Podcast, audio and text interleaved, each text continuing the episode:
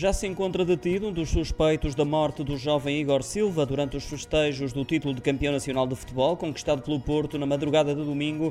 A Polícia Judiciária anunciou a detenção de Renato Gonçalves, de 19 anos, pela prática do crime de homicídio qualificado sem antecedentes criminais. Vai ser presente a primeiro interrogatório judicial para a aplicação das medidas de coação.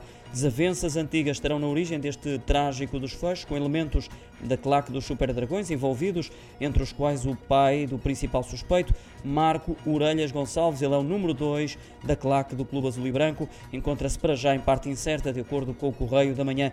Igor Silva terá sido agredido com murros, pontapés, foi esfaqueado várias vezes, não tendo resistido aos ferimentos quando estava a ser encaminhado para o Hospital São João.